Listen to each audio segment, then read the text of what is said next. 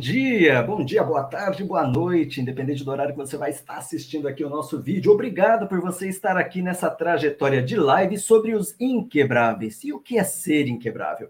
Inquebráveis são as pessoas comuns que, como eu e você, não nascemos inquebráveis, mas às vezes podemos nos tornar. Para a gente poder trazer um pouco de mais explicação para que você possa se tornar inquebrável também, a gente vai fazer mais esta live com a intenção da gente aprender junto Logo, logo, aguente aí que já estamos começando mais uma live.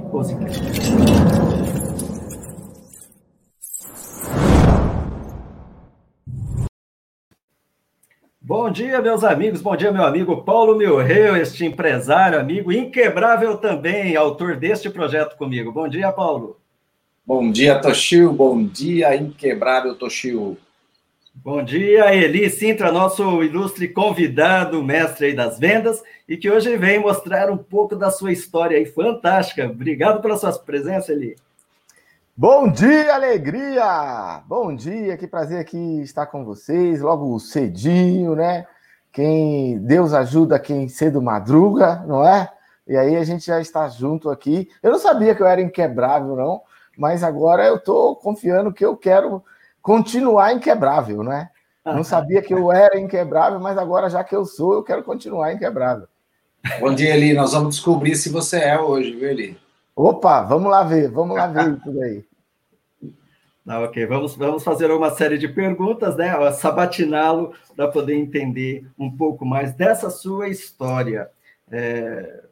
Eli, me diz uma coisa, né? Inicialmente é, antes da gente entrar nos pontos cruciais da sua vida, mas explica um pouquinho quem é o Eli, né? Com que você já trabalhou, com que você trabalha hoje, qual o seu empreendimento? A minha história, a minha história, eu tenho muito, eu tenho muito orgulho da minha história. Eu sou nordestino, sou, sou baiano, nasci em Itaberaba, fui criado em Feira de Santana pelos meus pais, né? Meu papai já nos deixou, deixou em 2008, um baianão arretado metalúrgico, e a minha mãe, a dona Zada, dona de casa, disciplinadora, cumpridora de horários, né? Deixou, deixa, né? E deixou esse legado para nós. Eu cedo vim aqui para o sul, como nós dizemos lá na, no, no Nordeste, né? Acompanhando a família Tive meu primeiro negócio em 1999, depois de trabalhar aí 10 anos como CLTista, né? E aí trabalhei no, na área de escritório, trabalhei como vendedor, trabalhei mais tempo como vendedor.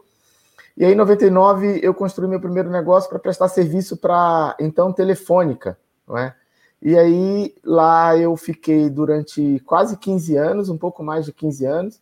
É, a Telefônica se transformou no maior grupo é, de telefonia do, do país, né, o, o Grupo Telefônica Vivo. Eu tive uma série de contratos lá, prestei serviço em quase todas as áreas da, da Telefônica. E durante esse período também eu construí outros negócios, né, paralelos, também negócio de distribuição, de venda, de prestação de serviço. E há cerca de sete anos, quando eu deixei esse negócio, né, quando eu deixei esse negócio para trás, depois de algumas séries de quebras aí, eu construí uma consultoria. Essa consultoria ela está na, ela está no segundo momento. Ela iniciou como ENEC, né? Escola ENEC. Era a proposta de uma escola de negócio e hoje ela se chama Jump Jump Business School. É uma consultoria voltada para gestão comercial, vendas e marketing estratégico. E aí a gente vem ajudando as empresas a se posicionarem, a atingir os, os resultados que elas realmente merecem, né? A elas conquistarem espaço, participação no mercado, mas através de uma estratégia mais sólida e clara. É isso que, brevemente, é minha trajetória. O Eli, é, eu conheci você no momento onde você tinha muitos colaboradores, você tinha uma empresa muito grande, você faturava uns bons milhões aí. Uhum. É, e naquele momento, é, a sua empresa, eu fui para um evento uma vez, sua empresa era muito robusta, né? não, não, me lembro quantos funcionários, quantos milhões, uhum. mas era uma coisa muito grande. Uhum. Mas eu me lembro também que quando eu te conheci, você contou a história de que quando você chegou em Bauru, Hum. Se eu não me engano, vê se eu estou errado, você chegou hum. com uma motinha CG 125 hum. ou, hum. ou antes, não sei, tem é. uma história assim. Conta um pouquinho é. sobre isso. Tem, tem uma história que quando eu quebrei, a minha primeira quebra foi como CLTista, né? Porque eu fui, eu fui demitido, não é? Depois de um assalto e a empresa naquele momento é, decidiu me demitir por justa causa, é, considerando que eu havia colaborado para que o assalto tivesse acontecido, não é? E um colega é, um, um colega mesmo, não era um amigo, era um colega apenas, um conhecido, me emprestou essa motinha. Era, não era nem uma CG, viu, Paulo? Naquela época a gente chamava de jog, né? Ah, isso e mesmo. Uma jogzinha, e essa jogzinha foi como eu comecei a minha primeira atividade empreendedora, né? E ele falou: Ó, pô, eu vou te emprestar aqui alguns cartões telefônicos para você vender. E aí eu falei para ele, cara, não tenho como vender, porque eu não tenho eu, eu, o, o, o, o, assalto que eu tinha sofrido, os caras tinham roubado meu carro também, né? E, pô, eu precisava de um tempo para recuperar o, o, seguro e, enfim, começar a trabalhar.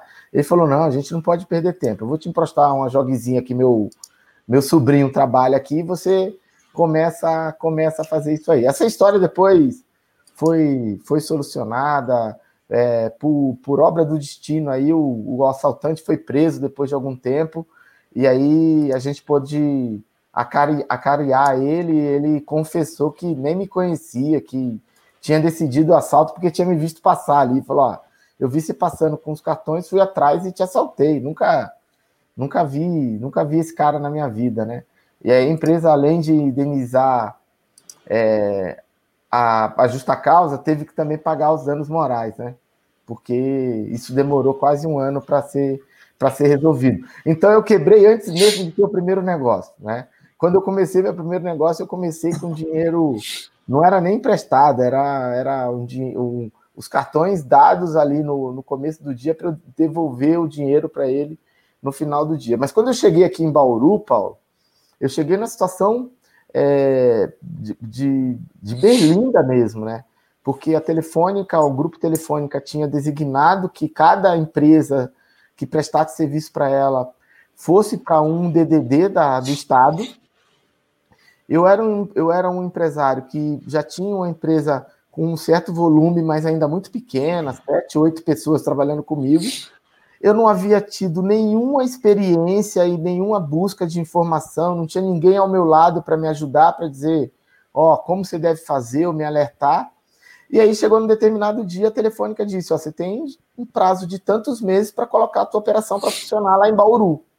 Cara, eu não sabia nem onde ficava Bauru.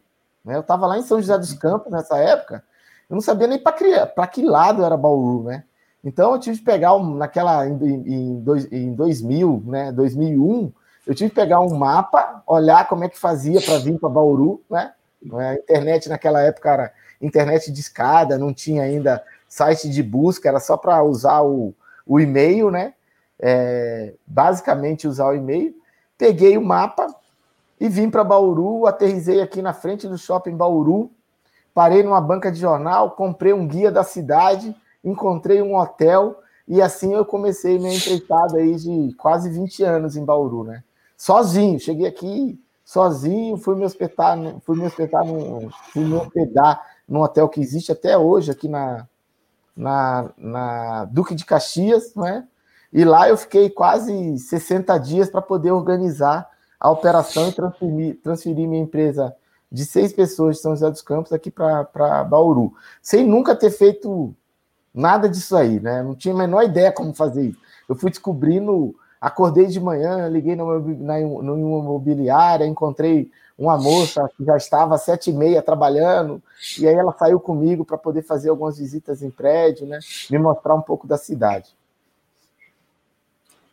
E aí, até onde você chegou com essa empresa? Para a gente chegar lá na derrocada. É, dentro, dentro desse período aí, a gente teve alguns, alguns bons tropeções, né? Mas o auge dessa empresa aí, ela tinha é, cinco ou seis centros logísticos, né? É, então a gente estava em Bauru, estava em Ribeirão Preto, estava em Sorocaba, estava em São José do Rio Preto, estava em Marília. A gente tinha vários CDs, né, distribuição. É, ela tinha 250 funcionários aproximadamente e faturava 250 mil reais por dia.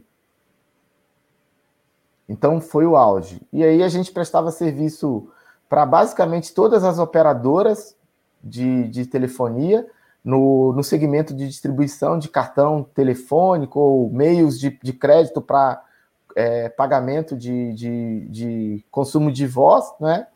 A gente também tinha uma, uma distribuição para PepsiCo, para Elma Chips, né? A gente atendia a Elma Chips numa região aqui, fazendo o que eles chamam de pequeno varejo, né? E a gente também representava uma das maiores indústrias de fumo do Brasil, Alfredo Fantini. A gente também fazia distribuição de cigarros, isqueiros, produtos afins aí, né? Aqui em toda, toda a região. Então a gente tinha basicamente aí três operações dentro de uma grande operação e essas operações saíam para essas, essas estruturas. Então, é, eu, eu, gosto muito de falar sobre o corpo de liderança que a gente entende é, um pouco a empresa. Nós tínhamos é, oito gerentes e 27 supervisores para administrar essa turma aí de aproximadamente 220 pessoas, né?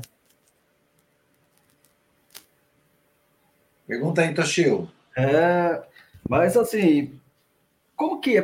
vamos entender, né? Porque você lidar com várias pessoas, né? Você não tinha experiência. Aliás, essa é uma característica normal dos empreendedores que criam a empresa, né? Você uhum. não aprende na escola, na faculdade, sobre como fazer gestão financeira, né? Sobre porque a gente fala muito das vendas, né? Gestão financeira, gestão de pessoas. Você tem uma equipe grande. Como que foi esse processo de, aprendi, de aprendizagem? Foi, pô, não, eu, cara, eu, eu já sabia tudo ou não? Como que é esse processo de conseguir fazer uma empresa ficar tão grande? Vamos lá, né? É, primeiro, assim, as, as empresas crescem, no meu ponto de vista, tá? As empresas crescem muito porque o seu, o seu principal líder tem uma boa visão comercial e ele mergulha na área comercial, né? Então, essa é uma forma do que, uma das formas que faz a empresa crescer, e eu percebo que essa é a forma que mais acontece. É muito comum eu encontrar hoje empresas, né, até por causa da atividade que eu exerço hoje, com problemas, né, com problemas na área de vendas, os resultados de vendas, e quando eu começo a fazer perguntas, é o líder, o principal líder da empresa, ele vivia muito a área comercial, quando a empresa cresceu, ele se afastou da área comercial e deixou isso para outra pessoa.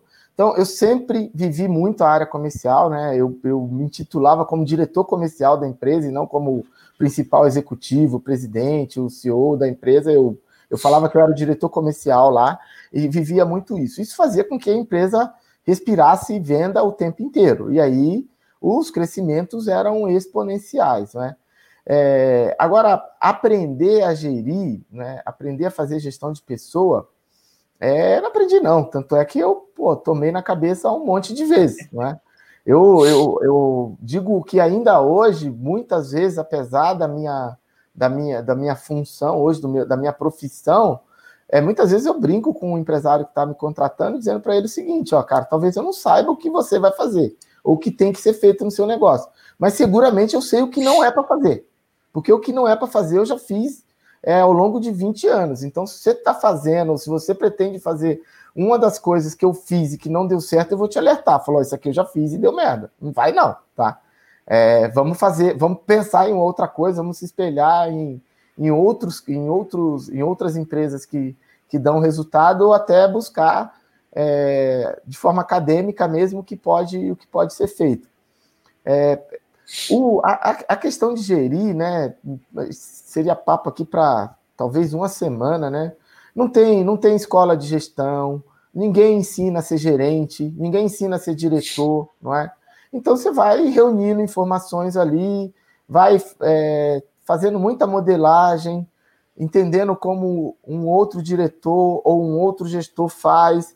E eu, eu lia muito, gostei sempre de ler muito. E aí, em 2004, eu senti muita necessidade de ir para uma graduação para entender academicamente o que era administrar, isso me abriu muito os horizontes. Lá eu também entendi que É, o curso de administração era um curso meio romântico, né? Falei, oh, legal isso aqui, mas na, na prática não é assim que acontece, né? Na prática é bem diferente. E aí eu fui buscar duas pós-graduações, uma, uma pós-graduação em gestão empresarial, que eu fiz pela Fundação Getúlio Vargas. Essa sim trouxe muito para mim, porque a Getúlio Vargas tem essa pegada muito de trazer atualidade para dentro dos cursos, né? Então ela veio, veio mostrando como é fazer gestão empresarial na, naquele momento, como era viver gestão naquele momento. Então isso foi muito enriquecedor. Depois eu fiz uma outra pós-graduação em marketing com ênfase em vendas, também pela Fundação Getúlio Vargas, e aí me abriu muito horizonte, deu deu cancha mesmo, deu, deu bagagem para poder falar de algumas coisas que eu falava e, e, meio que falava com a voz trêmula, né? Faça, faça desse jeito. E aí muitas vezes vinha a pergunta, né? Mas por quê? Como? Como dá certo? E aí quando a gente vai lá na, num curso de uma, de uma instituição parruda, é justamente o que eles dizem, né? Fazer gestão comercial, acompanhar indicadores, ter um líder focado nisso, né? Essas coisas que eu fazia desde sempre na minha, na minha organização. Mas as quebras, Toshio, eles vieram por causa disso, né? É, ou por ser visionário demais, né? ou por ter até uma boa visão de futuro, mas não, alisar, não alinhar isso aos investimentos, à necessidade do, do capital para poder suportar aquele movimento, a escolhas erradas, né? colocar líderes incapazes ou incompetentes ou sem a atitude que era necessária, é, ou colocar líderes com a competência, mas sem a atitude, demorar de agir, demorar de fazer a troca ou demorar de fazer a correção, né? Então, você imagine que, que eu tinha, eu tinha alguns, alguns gerentes que eram responsáveis por um milhão de, de faturamento né? mensal. Um milhão, um milhão e meio de faturamento. Né? É, uma grande organização é, que tem essa visão clara, ela, ela mexe rápido, cara. Eu falo que é igual time de futebol. Você perdeu três seguidas, quatro seguidas, né? Eu fico vendo esse, essas discussões até hoje e falo é isso mesmo. Aqui no futebol brasileiro, que futebol brasileiro? Escambau, é em qualquer lugar do mundo. Se você ficar é quatro, cinco jogos sem perder, perdendo, você vai ser substituído. O nego não quer saber se ah, o projeto é de futuro. Que pindóia de projeto futuro. Eu tô, eu tinha um objetivo durante cinco meses e o objetivo está ficando muito distante. Vamos mexer no, no, na cabeça do negócio, né? E aí você vinha com essa ideia romântica, não, mas eu estou ainda em, em, fase de integração da equipe, preparando, pô, e todos os indicadores me dizendo ali que o cara não ia alcançar. E aí você fica um ano com o cara, amarga resultados muito ruins, absorve um prejuízo que você não estava preparado. É claro que você vai ter problema depois. Né? É, é óbvio que você vai ter um problema depois, ou pelo menos foi óbvio para mim que os problemas aconteceram. Ô, Eli, é, você chegou o um momento que você quebrou, deu errado. Eu queria fazer duas perguntas em uma. Primeiro, até onde foi essa é, derrocada do seu negócio? Até que ponto você chegou de, de ter quebrado? O que você sentiu naquele momento? E o que fez você continuar? Esse é o uhum. ponto-chave que a gente gosta uhum. de tratar aqui. Então, na verdade, o momento chave é agora, quer dizer, é, até onde foi isso, até o, que fundo do poço é esse, né? Porque uhum. cada poço é um tamanho. Como uhum. você se sentiu, quais foram os sentimentos daquele momento e o que te uhum. fez continuar e se levantar?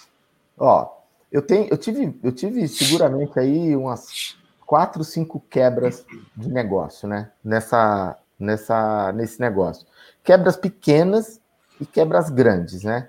É, então, eu tenho dois momentos que são bem emblemáticos para mim, eu acho que colaboram muito aí para o propósito do nosso, do nosso encontro aqui.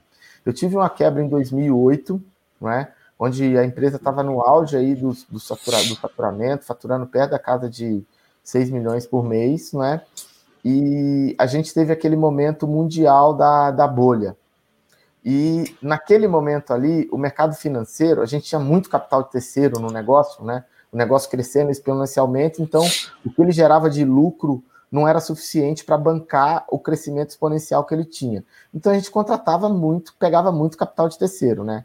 É, e em 2007 para 2008, o movimento que, a, que, que aquela crise mundial trouxe foi que os bancos resolveram retirar o capital de terceiro a título de redução de risco ou entender, porque os bancos ficaram assustados, será que a grana que está lá na empresa há dois, três, cinco anos, será que realmente existe? Né?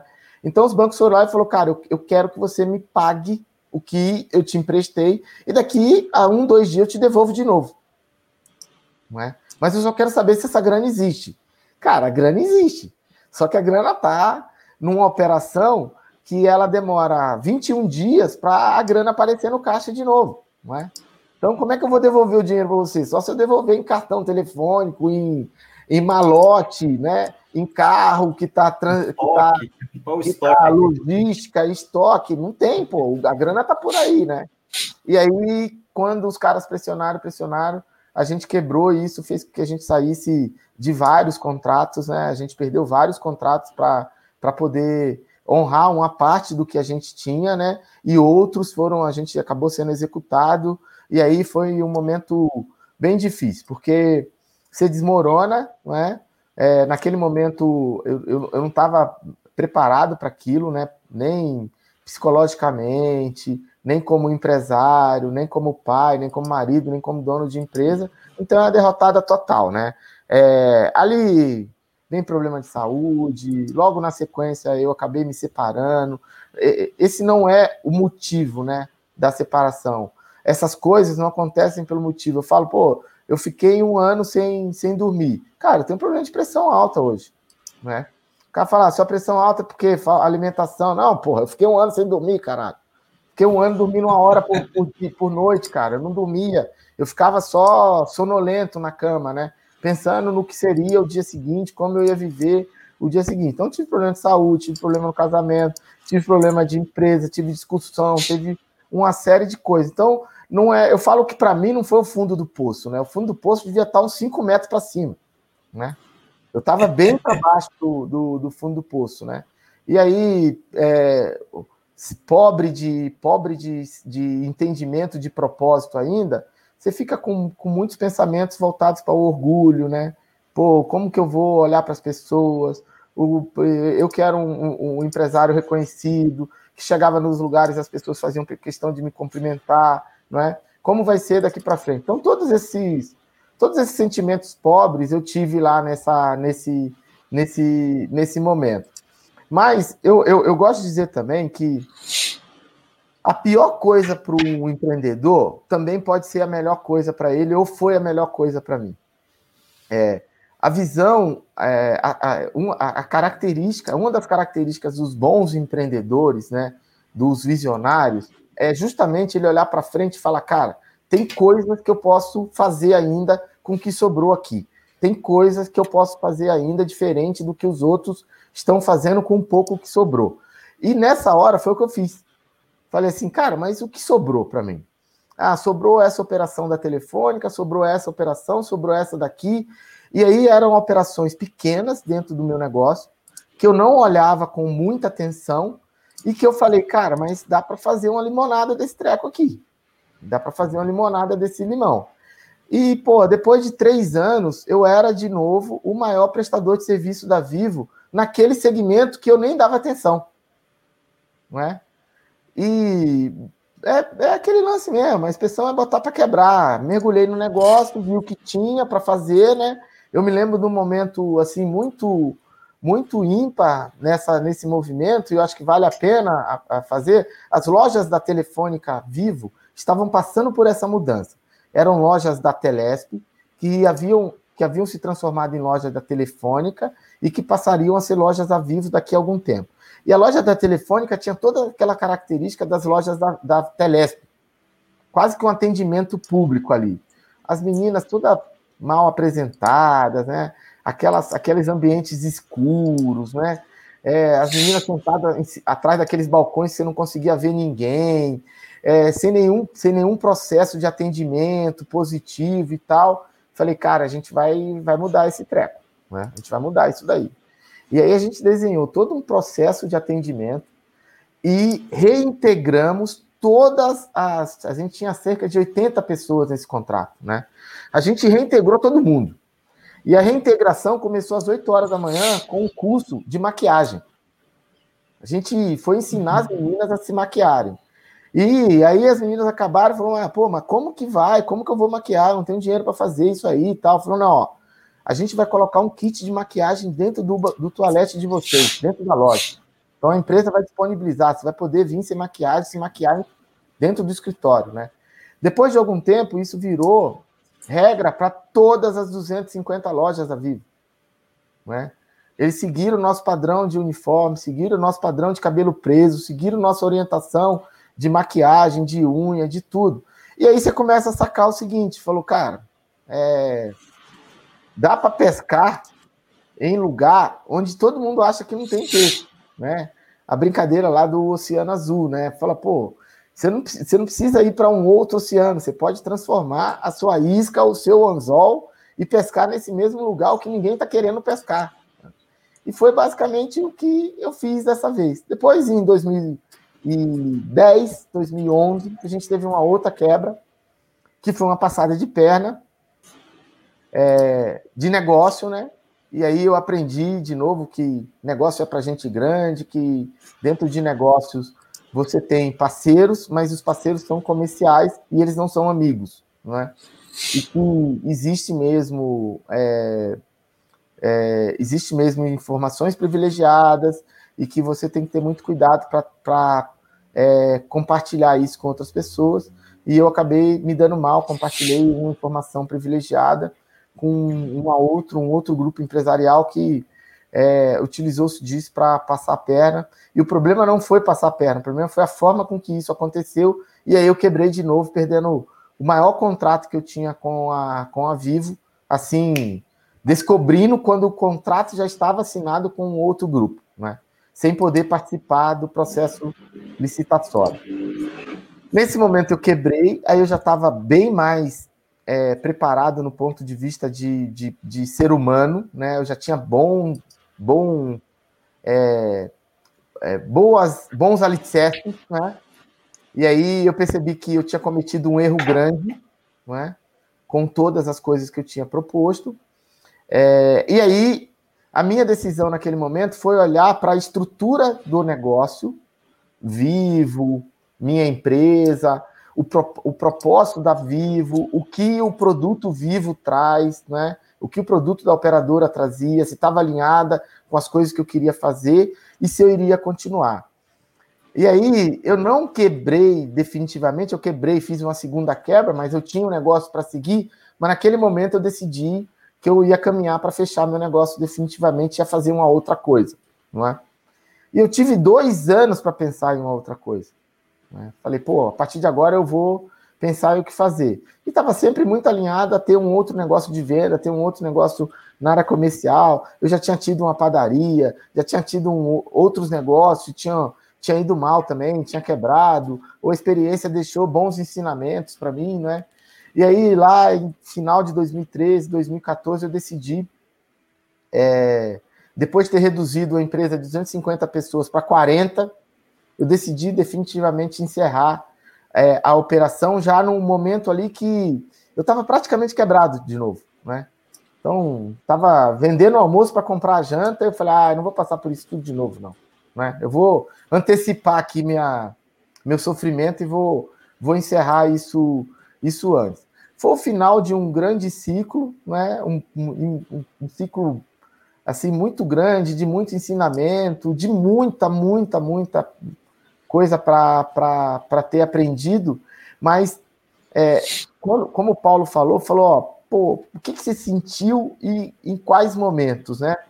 É, o, o, o, como exemplo, Paulo, eu, eu falo assim, ó, eu perdi meu pai em 2008, tá?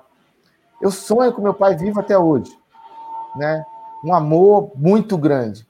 Então é como se ele tivesse de lá até agora morrendo. Ele não acabou de morrer.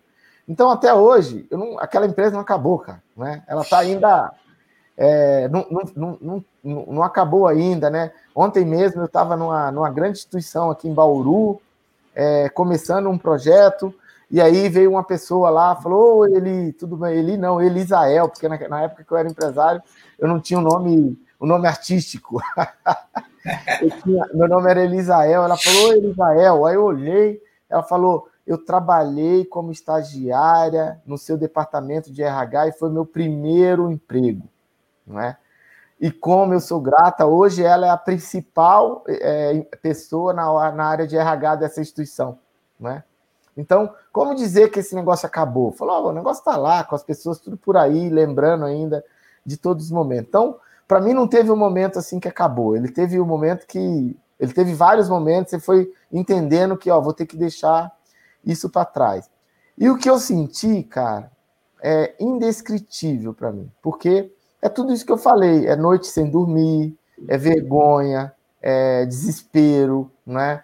É, é, é, problemas colaterais, não é? Tudo isso que muitos, muitos empresários, eu sei, porque eu convivo com vários deles que passaram por isso, sentem também, né? Alguns externam, outros não externam, outros se transformam lá em, em uma bomba. Aí quando você vê, fala, putz, teve, um, teve uma doença terminal, porque nunca nunca falou disso para ninguém, nunca externou, nunca externou isso daí, né? Eu eu digo que apesar dos problemas colaterais que eu tive, hoje eu tenho uma saúde muito boa, consigo viver muito bem, sou sou alegre, feliz, dou muito valor para todas essas coisas que tive e reconstruir minha vida com outro negócio totalmente diferente que eu talvez tenha um gosto de sucesso que eu nunca tive nos negócios que eu, que eu tinha lá. O que, que você acha que foi. Uh, quais os recursos que você obteve dentro de você que fizeram você acha que você é, continuar avançando? O que, que você buscou dentro de você, você acha? Qual foi a força que você, de alguma forma, é, buscou alguma qualidade, algum atributo? O que, que você achou que, que, que pode ter sido da sua história, de quem você era, o que você aprendeu? O que, que você acha que não fez você desistir de tudo? É, o, o, essas, essas características do empreendedor aí, né? Elas vão determinar o cara seguir em frente, montar outro negócio ou se transformar um, um derrotado, porque um negócio, é, eu costumo dizer, né?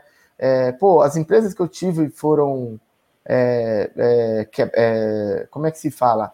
Não foram bem, né? Ou quebraram, né? Ou foram empresas que derrotadas? Não, não foram, né? Eu tive empresa durante 16, 17 anos, né? Algumas delas tiveram resultados e tem vídeos por aí de eu ganhando prêmios, pô, que eu nunca imaginaria que eu, que eu iria ganhar. Então, elas, elas não quebraram, elas tiveram um momento ruim que determinaram a quebra. Elas não são empresas derrotadas, elas tiveram um momento que elas não conseguiram converter, mas elas tiveram boa parte do tempo de, de, de sucesso. Né? É, as características empreendedoras são muito importantes. Eu acho que a atitude, hoje eu olho para empresário e falo, cara, esse cara se quebrar, ele ferrou porque a atitude dele é baixa, ele tem pouca atitude, não é?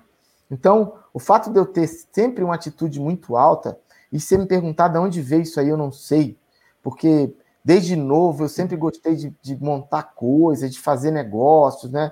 É, o meu primeiro empreendimento lá com 14 anos, 13 anos, foi fazer um, começar a fazer pipas para vender, eu pendurava na grade de casa, vendia para as pessoas da rua. Aí quando eu estava vendendo para caramba, minha mãe falou: "Ó, fecha esse negócio, para, eu não quero mais isso. A casa tá uma zona por causa dessas pipas aqui. Tem rabiola para todo lugar, tem papel de seda para todo lugar, o chão tá cheio de cola. Você vai parar de fazer isso aí?" Aí eu fui lá, montei um outro jeito de vender as pipas e ela falou: "Não, desse jeito pode. Então continua". Eu não sei da, da onde veio, mas eu sempre tive essa atitude muito grande de, de, de seguir, né? De falar, ó, eu vou, eu não sou um derrotado, eu não não tô aqui para perder, eu não tô aqui para aceitar que, que esse resultado é meu. Eu vou fazer diferente, né? Então é uma característica de muitos empreendedores, né? De muitos visionários. Falar, não, ó, passou, vamos em frente e, e eu vou e eu vou eu vou seguir seguir diferente. É, no segundo, no segunda, numa segunda avaliação, Paulo, principalmente desse momento de 2012, 2013, é que eu estava muito bem preparado. É, você tem muito a ver com isso, já te falei várias vezes, já me viu falar sobre isso até de forma emocionada, que eu tinha criado uma rede de relacionamento de pessoas que estavam me ajudando a desenvolver o comportamento empreendedor, né? e entendendo um pouco mais sobre propósito, vida, negócio. Né? Então, naquele momento ali, foi muito importante eu ter aquele, aquele, aquele colchão né, de coisas para poder falar, ó, é como se eu amortecesse a porrada, né? Falou, ó, você caiu de. Uma coisa é cair no chão de 20 metros de altura, né, cara? E outra coisa é você cair num colchão. Né? Seguramente o impacto vai ser forte pra caramba, mas é menor. Né? Então eu caí de 20 metros de altura, mas caí num colchão. Tava todo estropiado lá, mas não morri, né? E aí falei, bom, vamos lá, vamos, vamos seguir em frente. Então, essas pessoas que estavam ao redor, os acessos, os conteúdos que eu tive acesso, né? As coisas que eu tinha vivido me proporcionaram é, é, seguir em frente de uma forma muito mais é, é rápida, positiva, com, com dinamismo do que da primeira vez que eu fiquei lá, pô, um ano pensando no, no que seria de mim, né? É, é, é, é, mergulhado no problema, né? Um ano mergulhado no problema. Da outra vez, não, falei, cara, aconteceu, vamos em frente agora.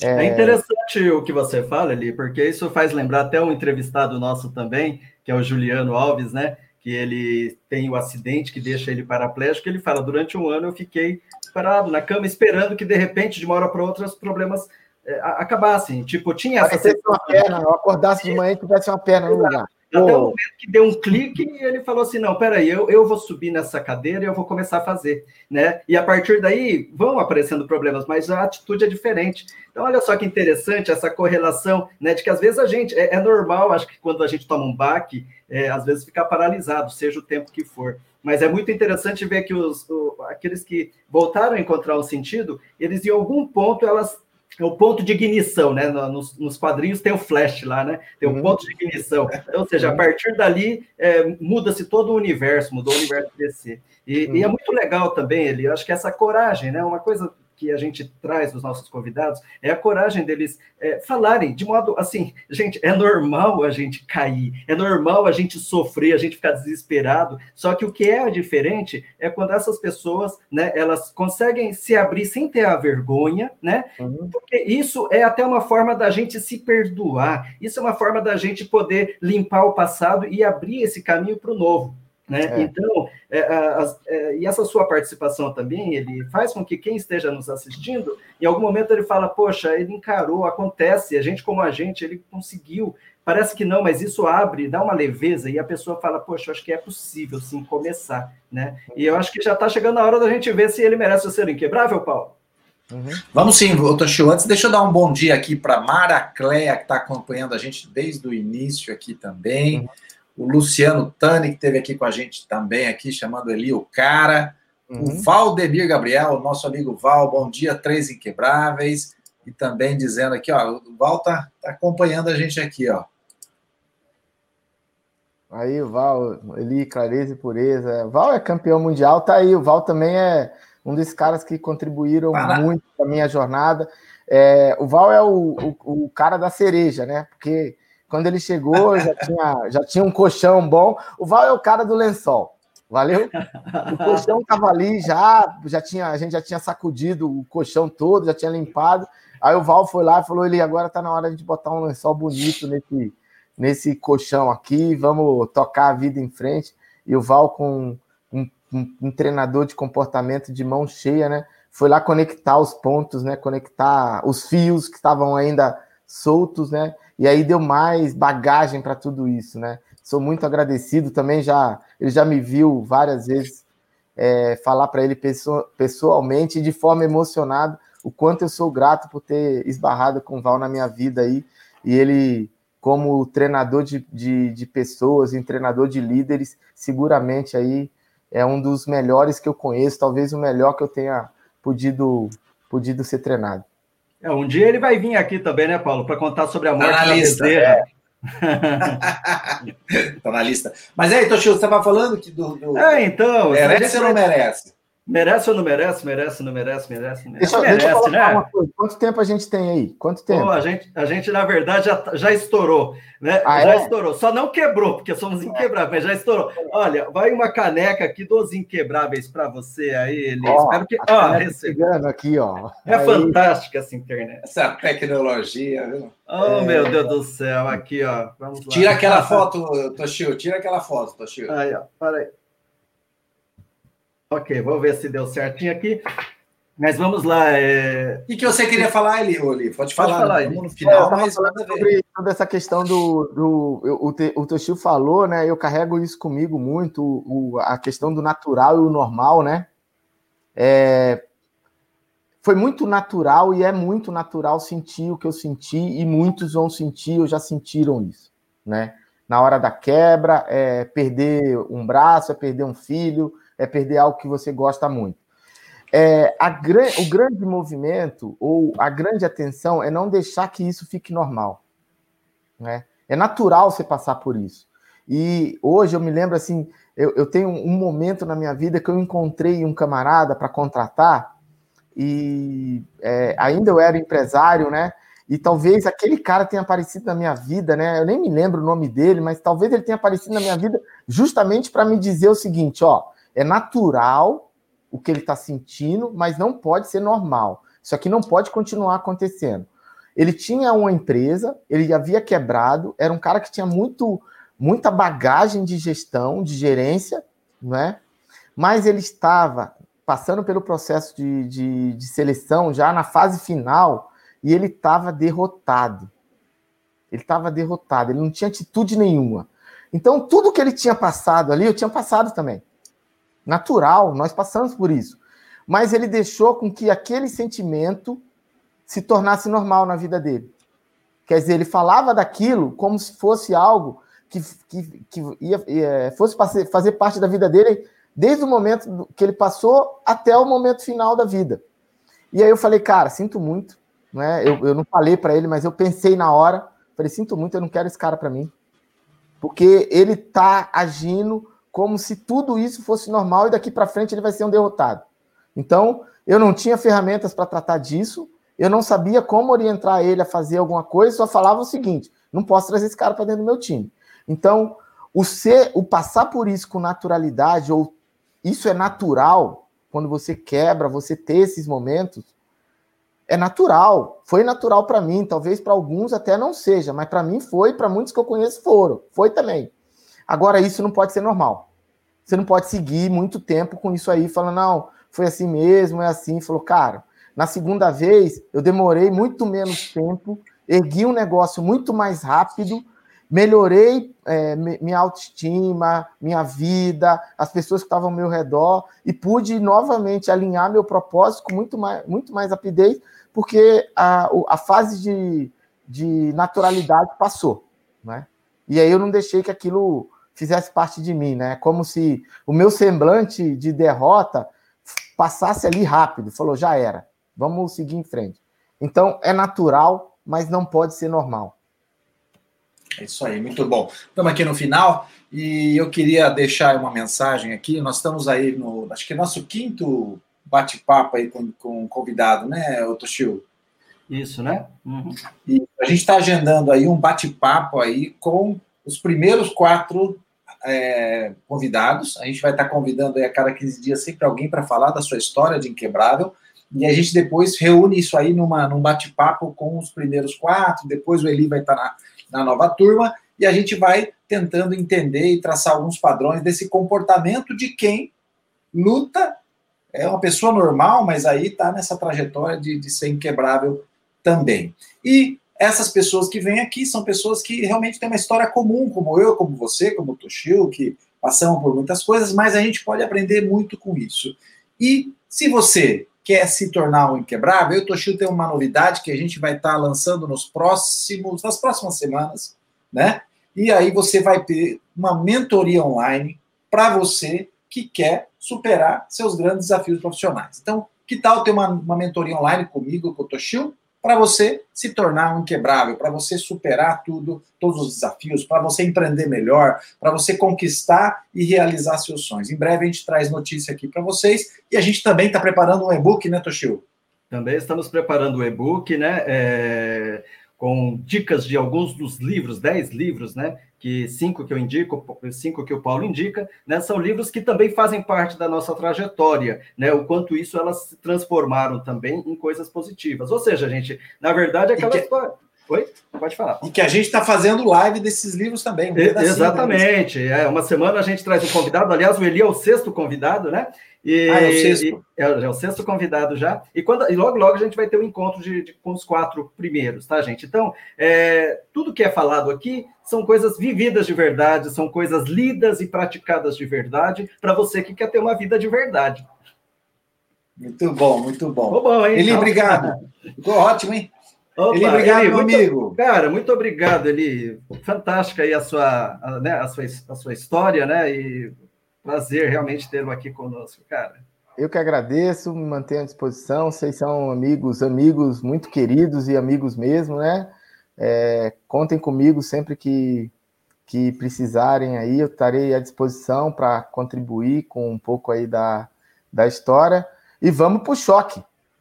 Vamos pro é isso choque, aí. Vamos para o choque. é isso aí. Um abraço, boa sexta-feira para vocês, meus amigos. Bom final de semana. Até mais. E. Um abraço. Tudo de bom para vocês. Thank you.